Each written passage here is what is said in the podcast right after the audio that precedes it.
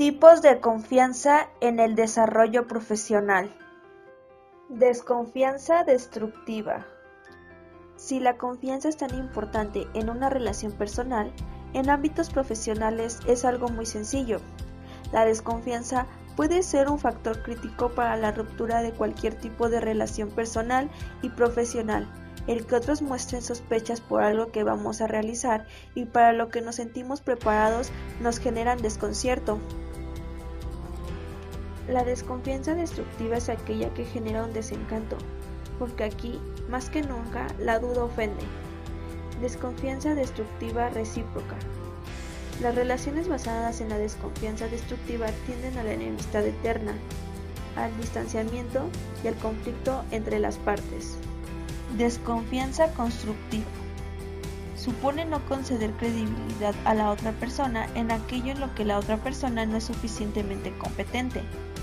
La desconfianza es constructiva porque la persona es consciente de su incompetencia y lo reconoce. Desconfianza constructiva recíproca. Por muy constructiva que sea, la desconfianza pasa factura, genera un tipo de relación perniciosa, la típica entre jefe y empleado, porque se ejerce una dirección intrusiva por el superior que elimina la autonomía y libertad necesarias para emprender con confianza en sí mismo lo que tenga que emprender el subordinado. Suena mal, pero así es. Confianza generosa.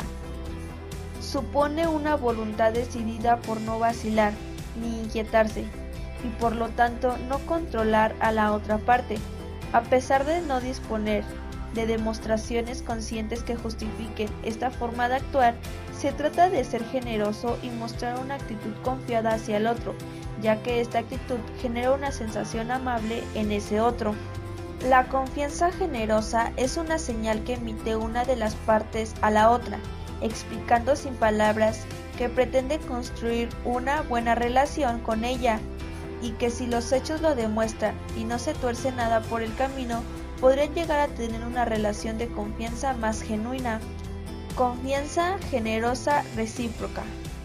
Es el tipo de confianza más común cuando dos personas se juntan para emprender algo, pero no se conocen mucho. Confianza genuina.